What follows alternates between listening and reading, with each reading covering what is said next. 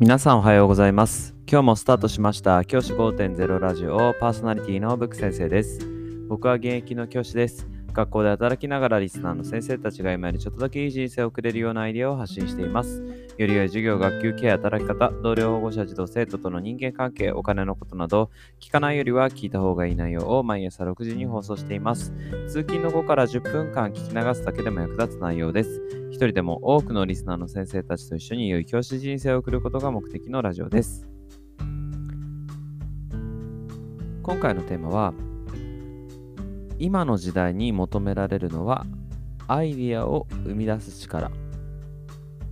と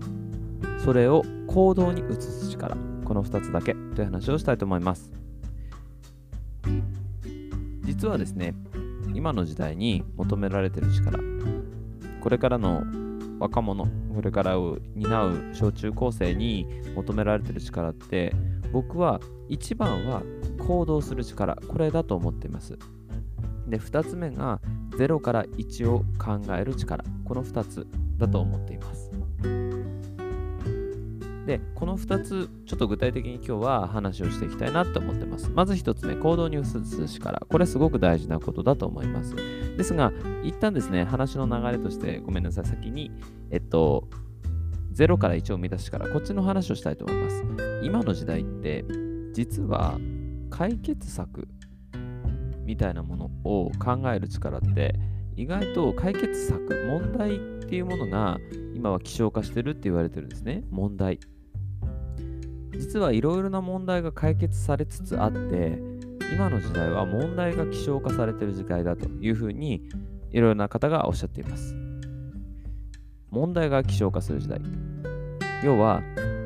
これって大変だよね。これってもっと改善できるよね。これって問題があるよね。これ課題だよねっていうことを見つけること自体が僕たち今必要なことになっているっていうことなんですよね。これ面白いもので、実はいろいろな世の中ね、いろんな問題が起きているように見えて、ほとんどの問題がですね、解決されつつあるということが実際あるんですね。確かにそうだなと思うんですよ。例えば今までここの店に行く道とか地図持ってなきゃいけなかったなってものがカーナビとか Google マップとかが出てきたことで別になくても解決していますよね。だから僕たち今不自由してることってかなり少なくなってきてると思うんですよ。あこれ不便だなって思うこと。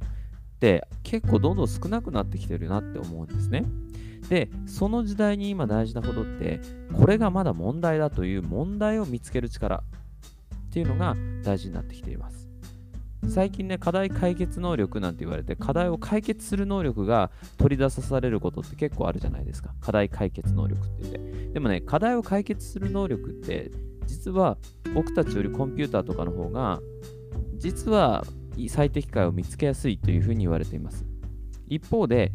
その課題を見つける力、課題を解決する力じゃなくて、課題発見力っていうんですかね。こういったことの方が僕たちに求められている力だと思います。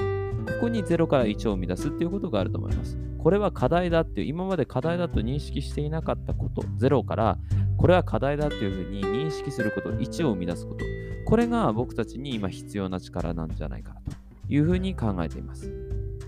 これね、難しいようで、かなり難しいです。難しいですよね。課題を見つけることって普段のも生きながら、普段ね、学校とかで生活しながら、家で生活しながら、それ以外の場所で生活しながら、これは課題だって見つけるって結構難しいことで、だから僕がおすすめしている、子どもたちにもおすすめしているのは、自分が不便だな、嫌だなって思ったことをメモにしなさいっていうふうにしています。その場で、今これ嫌だな、不便だなって思ったことをメモをして、その解決策、それが問題だと思ったことの解決策が、もうすでに出ているものなのかを、時間があるときに見つけなさいと、調べなさいっていうふうにいうふうに伝えています。例えば、あー、この宿題、ノートないと不便だな、ノート、他の人のノート見れないと不便だよなって思ったときに、じゃあノートって他の人のノート、授業のノートってどっかにないかなって調べたら、 Clear とかっていうサイトね、以前お話しした Clear っていうサイトが見つかったりとかするわけですよね。そしたら、あ、解決策見つかったってなるし、こういった問題が出たときに、その問題をメモをして、それを解決する方法がもうすでにあるのかどうかっていうのを自分で調べるっていうことすごく大事になってくると思います。これができるかどうかで、本当にですね、あの、自分の将来が大きく変わってくると僕は考えています。そしてその問題を見つけたらそれを課題を解決する能力っていうのもすごく大事なんですよね。解決する能力。その自分が見つけた課題がどうやったら解決するかを見つけたらそれを行動に移す力これも大事です。実は僕たちのほとんどは行動に移すことができません。自分が今課題だと思っていること、今やりたいと思っていることを行動に移せる人っていうのはごく少数です。つまり、社会に出てこれから活躍できる人材になるには行動する力が大事です。で、その行動する力を担うために、養うためには、まず学校という失敗がたくさん許されている場で、どんどん失敗することが大事だと思います。失敗から学ぶことの方が絶対に多いからです。だから僕が子供たちと関わる中で大事にしているのは失敗を